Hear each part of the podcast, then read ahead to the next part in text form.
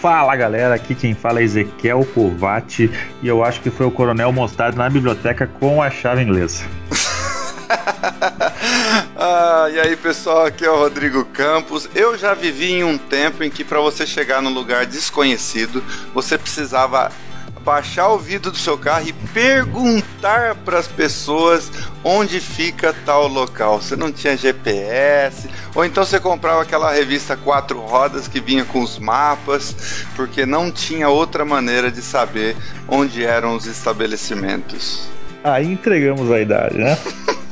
Então, pessoal, é isso aí. A gente vai falar hoje um pouco sobre como era a nossa infância sem a internet. Parece uma coisa meio estranha, mas tanto eu quanto o Rodrigo, a gente é da década de 80. Vamos deixar por assim? É.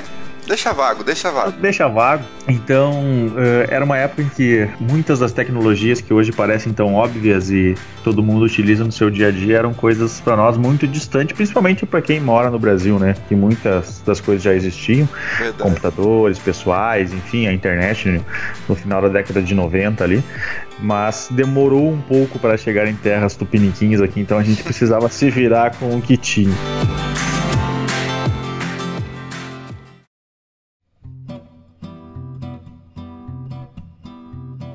Começando já a partir disso, eu acho que o que mais a gente inventava nessa época, sem internet, sem nada, era brincadeiras diferentes, né? Tudo se tornava. A nossa imaginação era muito fértil. Então tudo se tornava brincadeira. É, tu costumava brincar, pegar é, caixas de sapato, transformar em carrinho, transformar em bases militares. É... é como era a tua imaginação nessa época? E muito mais fértil do que do que eu vejo hoje em dia, porque a gente tinha que dar vida para coisas inanimadas, né? Então naquela época a gente usava tudo que a gente tinha como recurso, às vezes pedra, pau, e eu me lembro brincando na rua, por exemplo, de, de polícia e ladrão dando tiro no outro e pegava um pedaço de, de pau assim e colocava na mão como se fosse uma arminha, transformava os cabos de vassoura em espadas. E então, naquela época, tinha muito a cultura de brincar na rua, né? Hoje em dia. Hoje em dia o pessoal elevou um pouco esse negócio de brincar por esse ladrão a outro nível, né? Ficou um pouquinho mais perigoso. Ficou mais sério o negócio. O pessoal até brinca, mas não é. Para alguns não é brincadeira, né? Não é brincadeira. Mas a gente tinha um pouco da cultura cultura de brincar na rua, porque não tinha tantos carros assim nas ruas, né? Então era havia muito mais seguro também, né? É, era um, era um outro mundo, porque as pessoas sentavam nas portas de suas casas para tricotar, para conversar com os vizinhos. As crianças brincavam na rua, então tinha muito mais uma cultura de tomar banho de chuva, de jogar betes, de jogar futebol colocando dois chinelos fazendo golzinho deles, né? Só então... um parênteses, o Betis no caso seria o taco aqui para nós no Rio Grande do Sul. Ah, tá, aí é taco. Então a gente tinha muito mais essa cultura e querendo ou não, todas as brincadeiras envolviam é, outras pessoas, né? Hoje a gente tem é, jogos eletrônicos que muitas vezes acontece entre a pessoa e ela mesma, com o seu computador ligado, o seu videogame e pouca interação com outras pessoas, embora existam jogos também que exigem determinada interação, mas antigamente tudo era muito mais físico, mais pessoal, né? Então a gente ia brincar de esconde-esconde, pega-pega, rela ajuda. Nas escolas, por exemplo, no recreio, o que acontecia era isso, era brincadeiras comunitárias, era amarelinha, era pula corda. Eram brincadeiras bem saudáveis aqui na minha escola. Nós tínhamos uma brincadeira, não sei como é que se chamava aí na tua cidade, provavelmente tu deve ter passado por isso também. Uhum. Mas aqui uh, nós denominamos ela de tocou levou.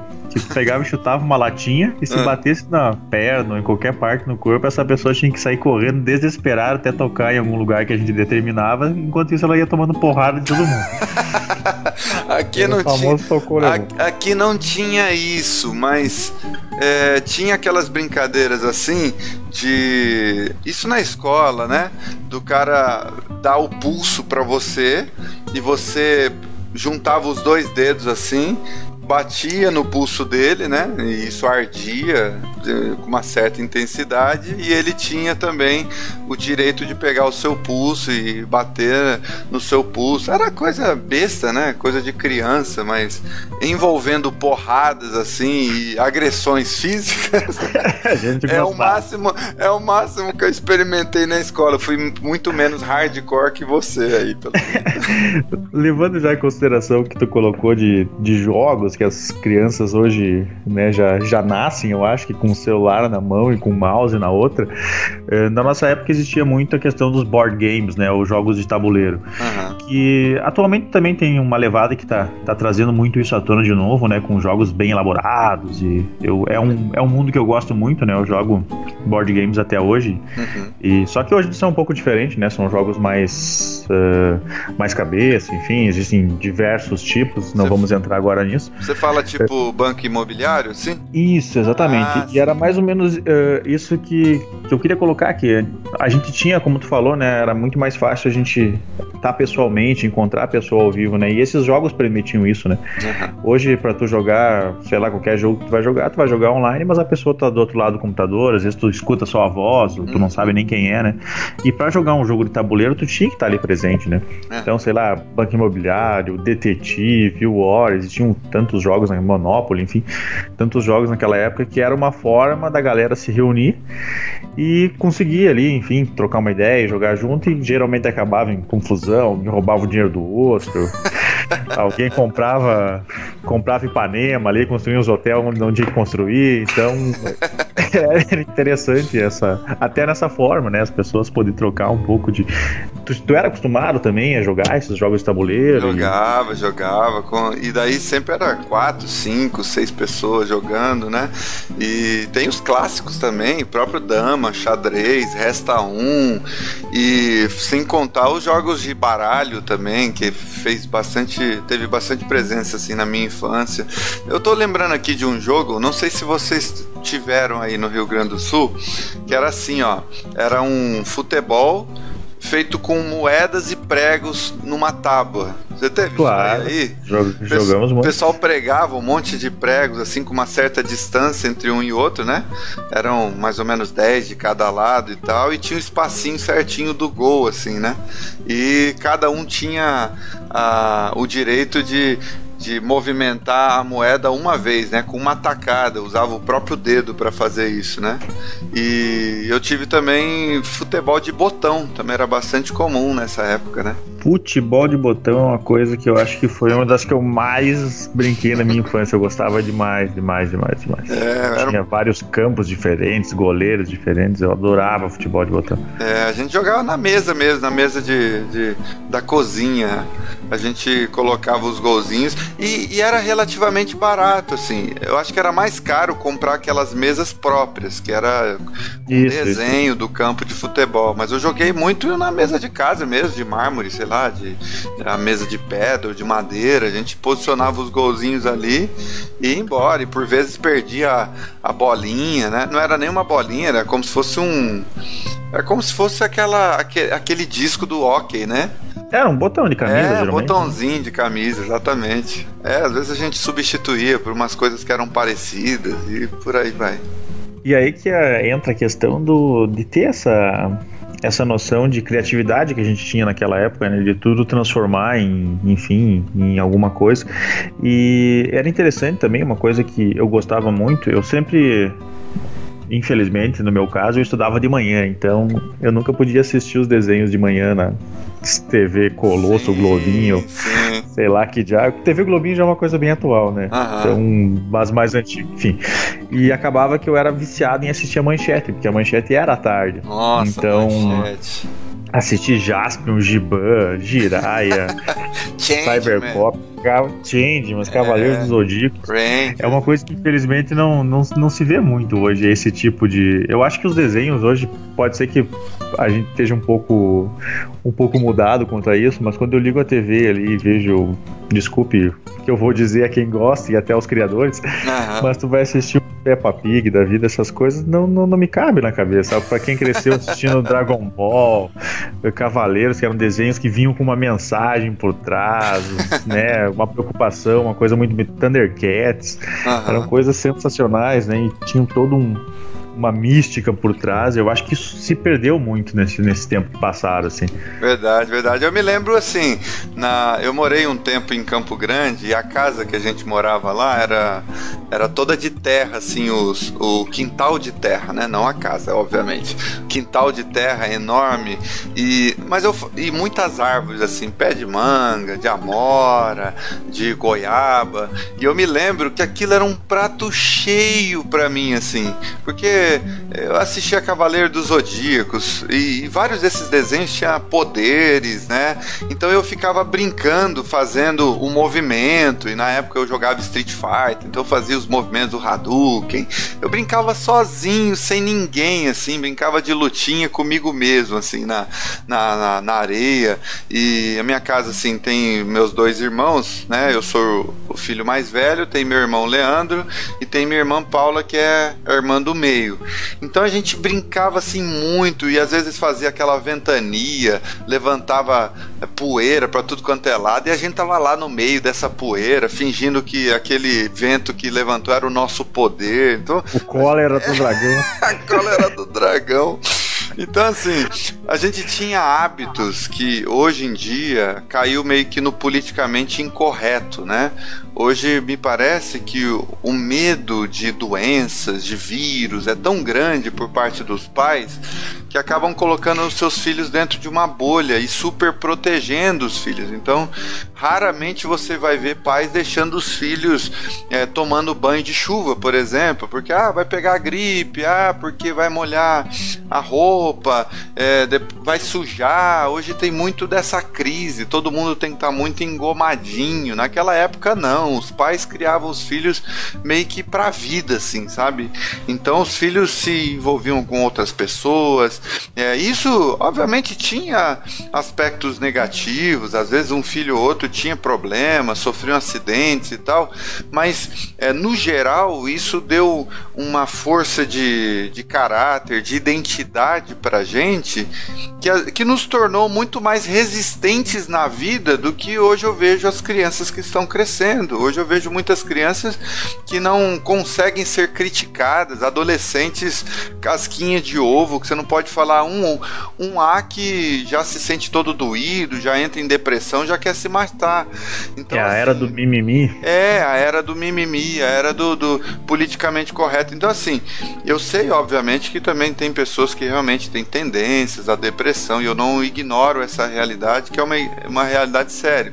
Mas nós estamos falando principalmente dessa essa resistência que às vezes a criança não cria por ser super protegida pelos pais. Então não quero dar uma de senhor cheio de idade, cheio de nostalgia, lembrando o passado como se o passado fosse melhor do que o presente, etc e tal, mas a gente tem que dizer, obviamente, que os, o mundo mudou, a sociedade mudou e algumas coisas boas do passado foram deixadas de lado, substituindo-as por outras não tão boas, que, querendo ou não, está produzindo um tipo de sociedade que eu questiono muito se é uma sociedade melhor do que aquela que a gente já viveu.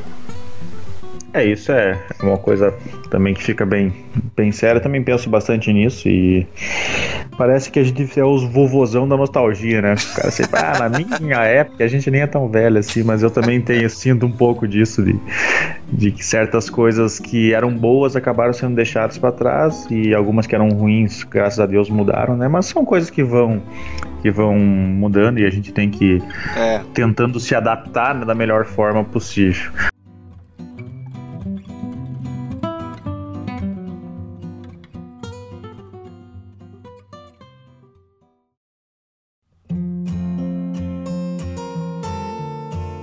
Agora vamos criar a treta aqui. Hum. Xuxa ou Sérgio Malandro? Vixe, agora você tocou num ponto. E eu sempre fui fã do Sérgio Malandro, dava muita risada com ele no SBT, né? Não é que na época daqueles programas excelentes que ele tinha. Até hoje ele parece mesmo o mesmo personagem, né? O mesmo personagem, não mudou nada. Eu vi nada. ele no Multishow uns tempos atrás, é a mesma coisa, mesma coisa. E na minha época, eu confesso, eu assistia muito mais a Xuxa. Eu sou da época dos baixinhos, daquele, daquela nave espacial que teve uma época que pegou fogo. eu sou, eu sou mais eu a minha infância foi muito mais cheia de Xuxa do que de Sérgio Malandro, devo confessar. É, eu acho que talvez, pelo que eu falei antes de estudar, eu estudo desde os 8 anos de idade de manhã, né? E, e geralmente a Xuxa passava durante a semana no horário da manhã, né? Exatamente. Então eu acabava acompanhando ela, se eu não me engano, no sábado. Ela tinha algum programa também, Xuxa Show, Xuxa qualquer coisa, porque era sempre. Show da Xuxa. Show da. Sempre mudava. e eu acabava assistindo mais o, o Malandro, porque era, se eu não me engano, era no horário da tarde, enfim. Uhum. E acabou que eu me adaptava mais uh, a assistir ele. Uma outra coisa que eu acho que era bastante interessante nessa época, que as pessoas não devem nem sonhar, foi, acho que no início dos anos 2000, ali, quando a gente começou a ter um. Não, vamos botar um pouquinho mais pra frente, 2004, 2005. Uhum. A gente começou a ter acesso ali a celulares, né, enfim. Uhum. Que ainda era aqueles tijolão se a gente tirasse na parede derrubava um prédio. Verdade, eram armas. Aquelas mensagens de bichinho de ursinho que o cara mandava pra, pros, pros os crush, né? Que hoje é crush. Aham. E mandava pros contatinhos. Aquilo lá, tu recebeu o negócio daquele, era tu chegar na semana inteira no colégio se achando Exatamente. o cara. Mostrava até pra professora, pra tia da limpeza, né, que tu tinha recebido um ursinho lá dizendo que a menina gostava de ti, eu tinha te mandado um oi, às vezes ela tinha mandado enganado, mas sei lá, tu se achava o cara do dia. Verdade. E você tocou num ponto legal, porque assim, já que estamos falando de um tempo sem internet, é, um tempo que não havia internet era um tempo em que as informações chegavam de forma mais lenta para as pessoas, né? E consequentemente os relacionamentos eram pautados assim por uma realidade um, um, pouco mais devagar do que a gente tem hoje, né? Então, no início da, da, da internet, a gente ainda tinha relacionamentos em que o processo se dava em primeiro pegar a mão da pessoa. A conquista é, era muito mais difícil. Tinha conquista, tinha coisa de se apresentar para os pais, você tinha que ter uma boa argumentação para dizer por, por que, que você. quais são as suas pretensões para com a minha filha. Então tinha todo um processo que era muito mais lento, muito mais demorado. Então quando começou a internet e as meninas mandavam um coração coraçãozinho, qualquer coisinha assim, quer dizer, isso já era motivo para a pessoa se achar mais importante do universo, se achar o, o mais garanhão. Então, era tudo mais, mais devagar, as coisas eram valorizadas assim, de uma forma diferente. Hoje, nesse. As pequenas coisas, é, né? hoje nesse turbilhão de mensagem, às vezes um eu te amo da sua esposa, da sua namorada, seja lá de quem for, às vezes está no meio de tanta informação que aquilo meio que passa desapercebido, né? Aquilo meio que não tem o mesmo efeito quanto uma carinha feliz tinha naquela época. Pra gente era, era uma coisa assim a ser notada, a ser dita. A gente chegava pros colegas e falava: Ah, fulano de tal me mandou uma mensagem. E você falava isso com, com o peito todo cheio de alegria e tal, né? E se a gente voltar um pouco mais para trás, hein, tu lembra da época que a gente mandava bilhetinho e cartinha? É... Que passava pro amigo, que passava pra amiga, que passava pra avó do, da diretora, que, até chegar na pessoa que tu queria, às vezes era só um oi, tudo bem, e até ela responder, levava três dias para voltar aquela cartinha.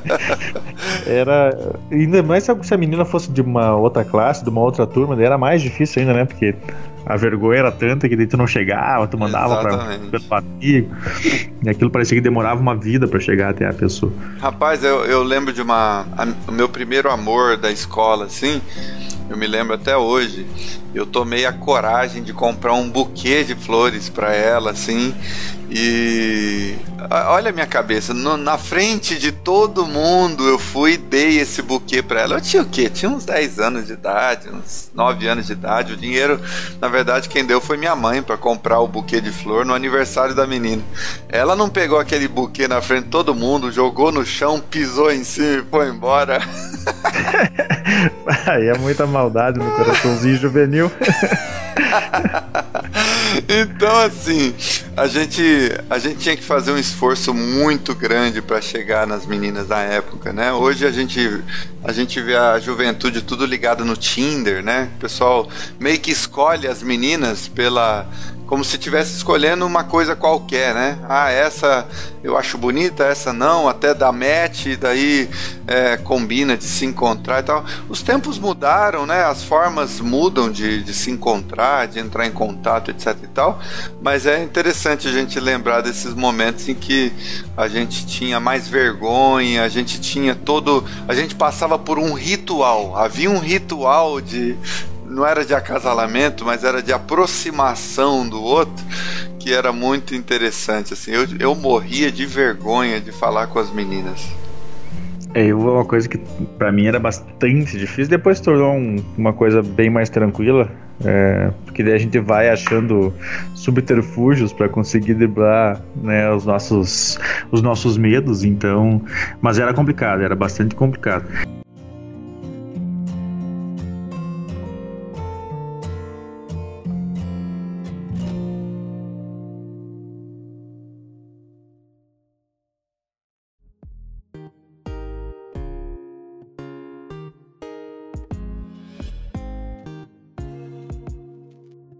E uma coisa que eu acho interessante dessa época, né, a gente falava antes de jogos e jogos eletrônicos e online, que hoje tudo a gente consegue fazer conectado na rede. Uhum. Eu lembro antigamente com muito carinho, eu adorava uh, aquelas casas de jogos repletos de fliperama, que a única forma de jogar um contra o outro era tu metendo as fichas lá e jogando junto. E geralmente tu chegava lá meio criança, com 10, 12 anos, já tinha aqueles gurizão lá, aqueles tiozão com Verdade. 30 anos fumando e bebendo lá dentro. e tu naquele ambiente totalmente saudável. E os caras já vinham ali te tiravam do jogo, tu não podia falar muito. E depois veio aqueles fliperamas que vinham com quatro controles, que era uma revolução, tu poder jogar quatro pessoas ao mesmo tempo, Exatamente. um Cadillac dinossauros, Capitão Comando. É, era uma coisa que, para tu poder jogar online, né, pra poder jogar junto com outra pessoa, ou era num videogame com dois controles, né, ou tu ia nos fliperama da vida para se divertir com um monte de gente. E fliperama é uma coisa que infelizmente não muito muito retrô tá voltando, né? Jogos retrô, jogos 8 bits, 32 bits, 16 bits. Mas infelizmente eu acho que os fliperamas não foi uma coisa que eles conseguiram ainda trazer de volta, que eu acho que para mim, eu acho que seria uma nostalgia muito legal. Poder ir num lugar de novo, com a galera, jogar alguma coisa, eu achava sensacional isso. É, eu peguei um pouco dessa época, eu jogava mais Street Fighter, assim, nos fliperamas, né? E, e era uma época que eu não tinha muito dinheiro, assim, porque é, tudo dependia dos pais, então era o troco da. Minha mãe mandava eu comprar cigarro para ela e falava assim: ah, fica com troco. Então era mais ou menos esses momentos: ah, vai comprar pãozinho e fica com troco. Então esse, eram esses centavos que eu juntava para poder comprar as fichas de fliperama e tal. E a gente pegou uma época em que os jogos é, de videogame, enfim, eles eram eles eram muito é, primários em relação aos gráficos. Então era a possibilidade gráfica da época. Então eles chamavam muito a atenção, na verdade, pelos objetivos, né? Era a qualidade que importava. Era a jogabilidade. Então a preocupação era essa. E qualquer pessoa que pegasse o controle sabia, conseguia se adaptar ao jogo rapidamente, porque eram quatro de quatro a seis botões, por exemplo, o Super Nintendo. Então era muito fácil jogar Donkey Kong, é, é, Mario, Mario Kart, etc e tal. Hoje em dia não, se você vai jogar um FIFA, por exemplo, no PlayStation 4, você tem um, uma gama de possibilidades na mão que é muito superior ao que tinha naquela época, então é muito mais difícil a adaptação. Naquela época não, o Atari, por exemplo, era um era uma alavanca e um botão. Então, eram coisas assim, o pessoal quando faziam jogos faziam realmente para diversão da galera. E agora eu tô tendo a oportunidade de de, jogar todos esses jogos de novo, porque eu criei uma desculpa aqui em casa, né? De que eu queria iniciar a Sofia, que tem 5 anos de idade, a minha filhinha, nesse mundo dos games. E falei para ela: Ó, oh, o papai vai comprar um videogame no final de ano para você, então vai ser o seu presente de Natal. E eu comprei um videogame aqui que é uma espécie de emulador que ele tem, sei lá, 700 jogos de Super Nintendo, 800 jogos de Mega Drive, mais 50 jogos de fliperama, ou seja, no total tem 7 mil jogos. E eu tô assim, eu tô gostando muito mais do videogame do que do que ela, assim, que propriamente dito seria teoricamente a beneficiada. Um presente friamente calculado. É, então os amigos estão vindo aqui em casa, a gente está jogando, joga Bomberman, joga um jogo do Super Nintendo lá que é aquele que é um de vôlei, extremamente simples, super vôlei. Assim. É. Excelente jogo. Exatamente. Então assim, a gente está se divertindo e a gente está vivendo essa nostalgia aqui em casa. Minha esposa também está jogando, então está sendo bem legal. E aproveitando que a gente está tocando nesse assunto de games e vamos para uma um outro momento de, de criar tretas aqui. é, pela nossa idade, mais ou menos, a gente acabou passando por tudo, né? Tu até comentaste do Atari. Uhum. E foi um videogame no início, quando logo que ele foi lançado, bem revolucionário, mas depois, por tanta porcaria que foi sendo lançado, porque ele não tinha.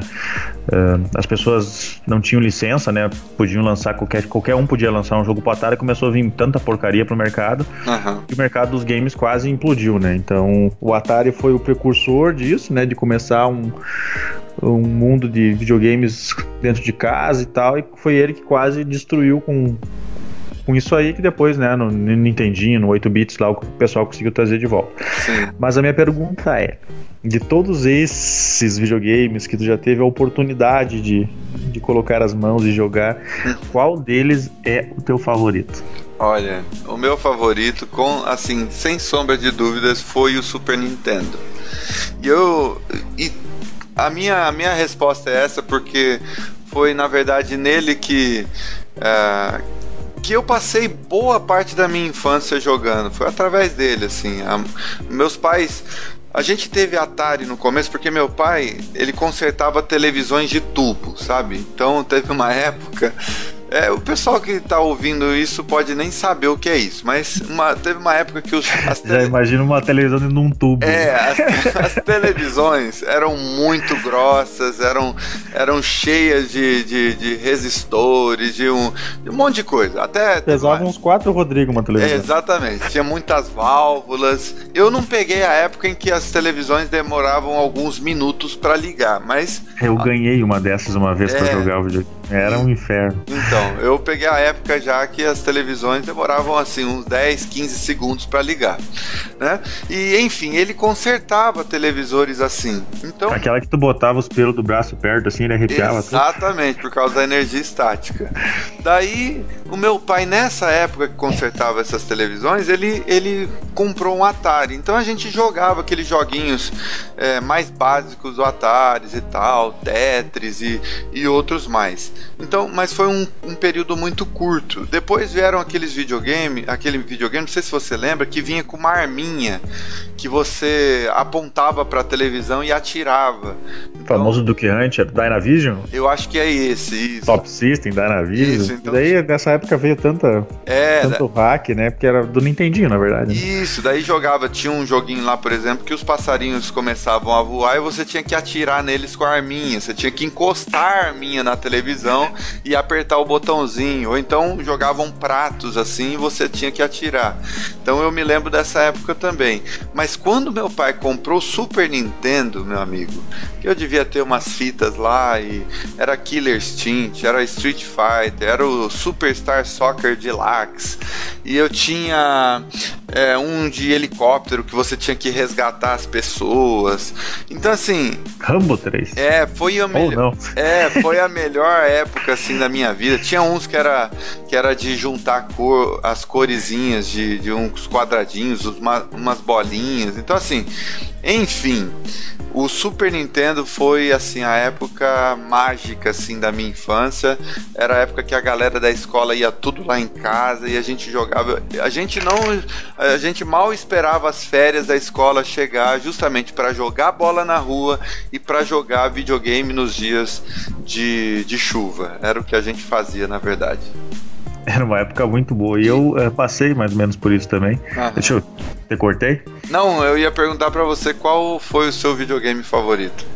O meu, na verdade, uh, eu passei mais ou menos a situação que tu passa hoje com a Sofia, o meu pai passou com nós, porque quando na infância dele ele tinha sido muito pobre, nunca teve acesso a porcaria nenhuma, então quando ele, né, chegou na vida adulta, meu pai ele é jornalista, então ele trabalhava na televisão local aqui e naquela época razoavelmente ele ganhava bem.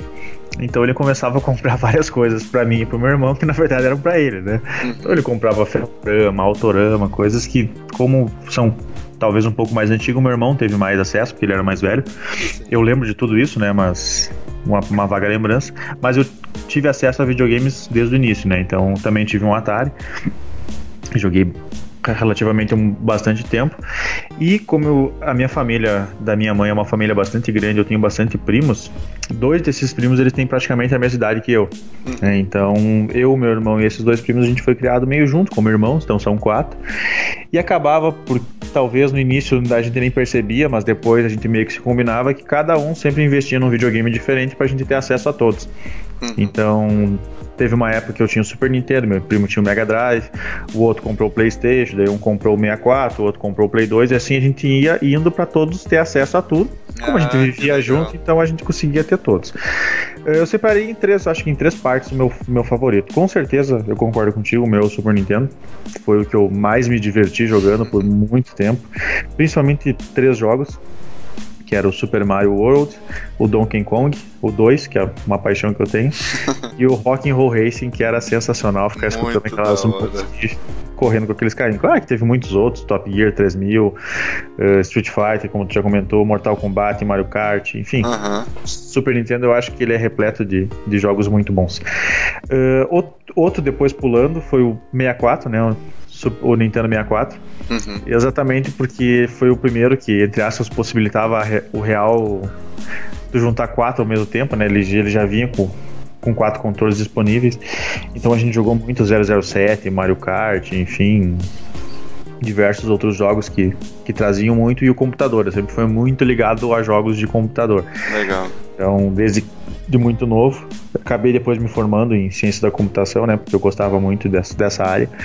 E então eu jogava muito The Sims no início, Roller Coaster, esses jogos Tycoon aí, todos os possíveis que tinham, Age of Empires, enfim. Mas eu acho que se fosse para elencar um de todos esses que eu passei, o videogame eu desisti no Play 2, né? A partir do Play 2 eu não fui mais para frente, eu comecei a investir em computador. Então esses novos aí eu joguei, porque alguns primos meus tinham, enfim, então eu tive acesso a eles. Mas como eu sempre fui muito fã da Nintendo, né, deu para perceber que os dois que eu mais gosto são da Nintendo. Eu acabei depois comprando o Nintendo Wii um tempo atrás, mas uma vez assaltaram a minha casa e levaram, então eu acabei Poxa. ficando meio triste e nunca mais comprei videogames, né? Tô querendo comprar o Switch, uhum. acabei investindo no, no computador. Mas se fosse pra elencar, com certeza no Super Nintendo eu acho que é o, o top of mind, assim, dos, dos videogames da minha vida. Eu acho que é o que mais trouxe diversão, né? Se tu vai pensar no momento de diversão e nostalgia, eu acho que que seria o, o que eu mais gosto. É... Acho que pra fechar o nosso papo, para não, uhum. não se estender muito, é, depois de a gente fazer esse apanhado de tudo, de, de tudo que a gente viveu e de tudo que a gente vivenciou nessa, nesses, no meu caso, 31 anos de vida já, Tu já comentaste um pouco sobre isso. A atualidade hoje ela nos trouxe muitos benefícios, né? Então a gente consegue fazer, a gente consegue ter acesso às informações muito mais rápido. Antigamente, quando tu estava jogando um jogo, vamos pegar o Super Nintendo, que é, um, que é um videogame que a gente gosta, se tu quisesse saber alguma mãe ou saber como é que passava de tal fase, tu não podia simplesmente entrar ali, abrir o Google e pesquisar. É verdade. Tu tinha que comprar uma revista, ou esperar sair numa revista, ou ver se um amigo tinha essa revista, enfim. A gente tinha que ir em outras fontes procurar. Né? Então essa informação hoje em dia ficou ficou muito mais bacana.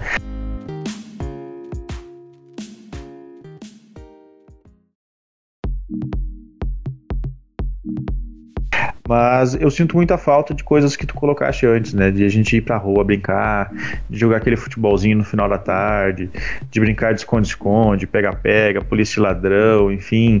Eu lembro de no final do ano, nessa época de Natal final de ano, eu ia pra casa da minha avó, a gente saía pra rua às 8 da manhã e voltava à meia-noite. Né? Não tinha perigo nenhum, não tinha estresse nenhum.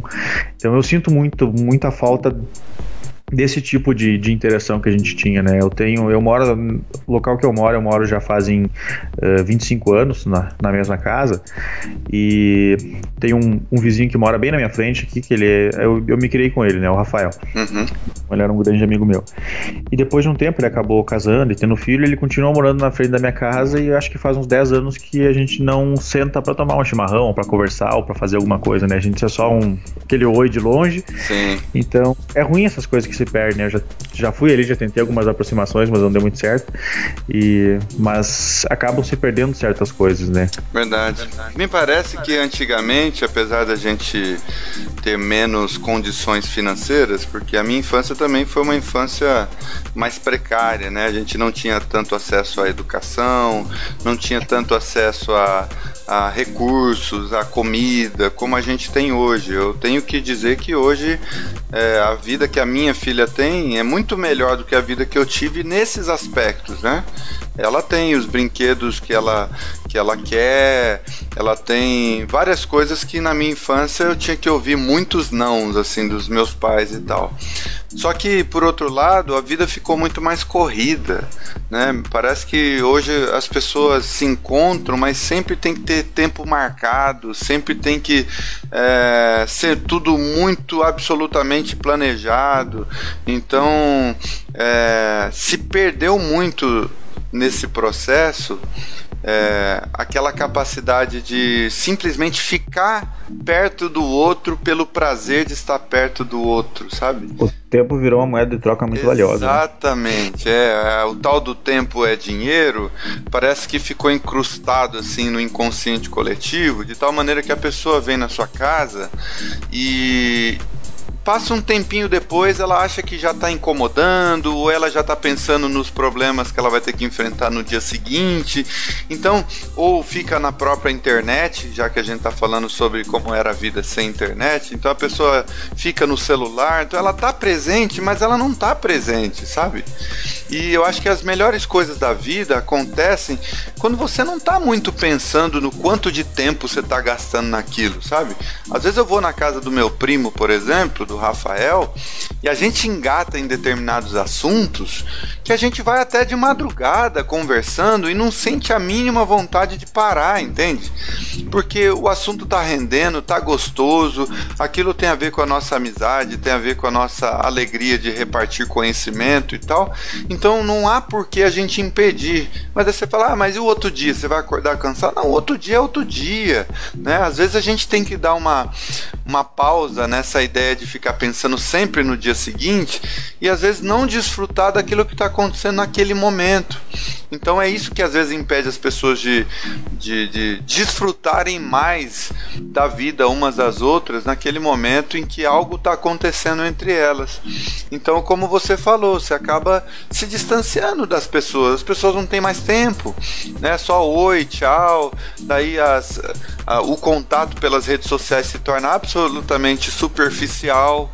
Daí você acha que porque você curtiu uma foto de determinada pessoa na praia, porque ela fez uma uma viagem, você soube que ela fez essa viagem, isso significa que você tem intimidade com ela? De forma nenhuma. Ter conhecimento, ter informação acerca do outro, não é necessariamente ter intimidade. Então é uma falsa sensação que a internet traz sobre nós. Intimidade só se manifesta no convívio, é, na pessoalidade da relação. Só acontece na medida em que as histórias se cruzam, quando a minha história de vida se cruza com a história do outro. E hoje em dia isso é cada vez mais raridade. O que é a regra hoje em dia é a superficialidade nas relações, ou seja, eu tenho informações sobre você, mas na verdade não há intimidade entre nós. Eu estou cercado de pessoas, mas ao mesmo tempo estou sozinho. Eu estou falando com um monte de gente, mas falando com qualidade mesmo, eu não estou falando com ninguém. Então a gente acaba vivendo numa espécie de mundo de fantasia, não é que aparentemente tudo está bem, mas profundamente as coisas não estão bem quanto não estão tão bem quanto parecem estar. É, antigamente parecia que era muito mais, mais simples e mais fácil, né? A vida era mais era mais tranquila, talvez porque a gente tivesse esse convívio diário com as pessoas, né? E, e isso tornava talvez a gente até mais ser humano, né? A gente se tornava mais amigo, mais preocupado. E hoje a gente as pessoas, e a gente se inclui nisso, é, a gente está mais preocupado mesmo com o nosso umbigo do que com o próximo, né? E isso às vezes é, um, é uma coisa complicada, mas é evolução e cada um tem que ir evoluindo e, e se organizando para que sempre tente fazer as coisas da forma mais, mais correta possível, né? Eu sou uma pessoa bastante, bastante nostálgica, eu gosto muito de, de lembrar porque eu realmente vivi a década de 90, que eu acho que é uma década que as pessoas gostam muito, né? Uhum. Principalmente a nossa geração e a geração, acho que, que veio um pouco antes de nós, porque foi essa, essa década de mudança, né? Que foi a década que a gente começou a ter acesso a celular, começou a surgir os computadores pessoais aqui no Brasil, obviamente. Uhum no final da década de 90, início dos anos 2000 ali que começou a vir a internet, né? Então a gente começou a ter acesso a essas coisas, a gente viu toda a evolução para nós que gostamos de videogame, de todo videogame, então é uma coisa que, que se passou muito bacana na, na, na nossa época, na nossa nostalgia. E eu costumo dizer que eu sou uma pessoa que, apesar de hoje né, trabalhar e fazer todas as coisas que eu faço de forma correta de forma uh, sincera, eu sou uma criança por dentro ainda, né? Eu, eu, gosto de ser assim, eu gosto de ser brincalhão, eu gosto de. Eu me tornei escritor exatamente porque eu tenho ainda essa criatividade de criança. Eu uhum. gosto de escrever, criar histórias. Per... Legal. Entre aspas, perder tempo fazendo isso, né? Que para mim é um, é um ganho de tempo. E quando eu tenho um, um, momento livre, eu gosto de jogar alguma coisa, eu gosto de ler alguma coisa, gosto de assistir desenhos, né? A minha esposa adora desenhos também, então a gente uh, é adulto, né? A gente tem todas as nossas responsabilidades, mas a gente não deixou de lado esse nosso lado criança. E eu acho que isso é importante, né? Principalmente essa geração que está vindo agora que uh, não, não perca suas essências, né? Verdade. Permaneça com elas, porque lá na frente elas vão fazer, vão fazer muita diferença. Então, não vamos ficar se estendendo muito nessas filosofias, filosofias de vida, mas o importante é que as pessoas sejam felizes e se divirtam e, e curtam a vida ao máximo, porque a gente só tem essa oportunidade. Exatamente. Fica aí para os próximos podcasts também a oportunidade da gente falar sobre o quanto o mundo se tornou muito mais competitivo e muito menos cooperativo, né? Então a gente pode até tratar nos próximos podcasts sobre esse assunto, porque é importante. Parece que a gente está vivendo numa selva hoje em dia, né? Onde está todo mundo contra todo mundo e isso contribui um pouco para essa superficialidade nas relações, porque o pessoal acaba tendo medo de promover o outro, de estar tá perto do outro, de beneficiar o outro, seja com informação, seja com tempo, seja com o que for, por causa dessa mentalidade muito competitiva. Mas isso já é um tema para um outro momento. Mas eu quero agradecer mais uma vez, Ezequiel. Obrigado, meu querido, por compartilhar aí suas experiências de infância, de adolescência. Muito obrigado por conhecer um pouquinho melhor da sua história.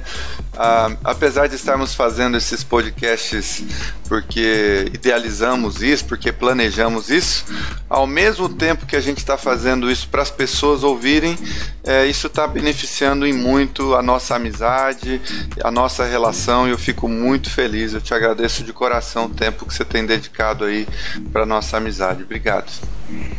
Da mesma forma, a gente está podendo aproveitar, né? Fazendo isso que a gente tanto comentou nesse, nesse podcast, né? De a gente está utilizando agora essa internet essa e essa era da informação a nosso favor, né, para estar tá encurtando distâncias entre nós, para poder estar tá aproveitando essa nossa amizade. Uhum. E já quero aproveitar também esse momento de informações do nosso finalzinho aqui para colocar para o pessoal quem está nos seguindo nas nossas redes sociais, principalmente na uh, Instagram e Facebook, o pessoal está vindo conversar conosco e sugerindo também uh, temas para a gente conversar. Então, até o tema de hoje veio de algumas conversas, de algumas sugestões que meio que se criaram através de, de ideias que o pessoal vem nos passando. Então, sinta-se à vontade para nos seguirem lá, mandar direct, mandar mensagens, que a gente está sempre lendo, está sempre que possível respondendo o pessoal e trocando uma ideia que isso também faça com que a gente possa uh, trocar experiências com, com a nossa audiência também, né, com o pessoal. Quem estiver pelo blog também, quiser deixar uh, comentários, quiser deixar as suas dúvidas, suas críticas, suas sugestões, né, sintam-se muito à vontade, né, a gente vai tentar ler o máximo de, de todas, responder também o máximo que conseguir críticas construtivas, é óbvio, né? Não, não me venham com mimimis aí, venham com coisas que ajudem a gente e vocês a crescer. Então, é um prazer estar aqui mais uma vez e vamos continuando. E até o próximo podcast. É Fiquem com Deus e mais uma boa semana a todos. Isso, um abraço a todos e até a próxima.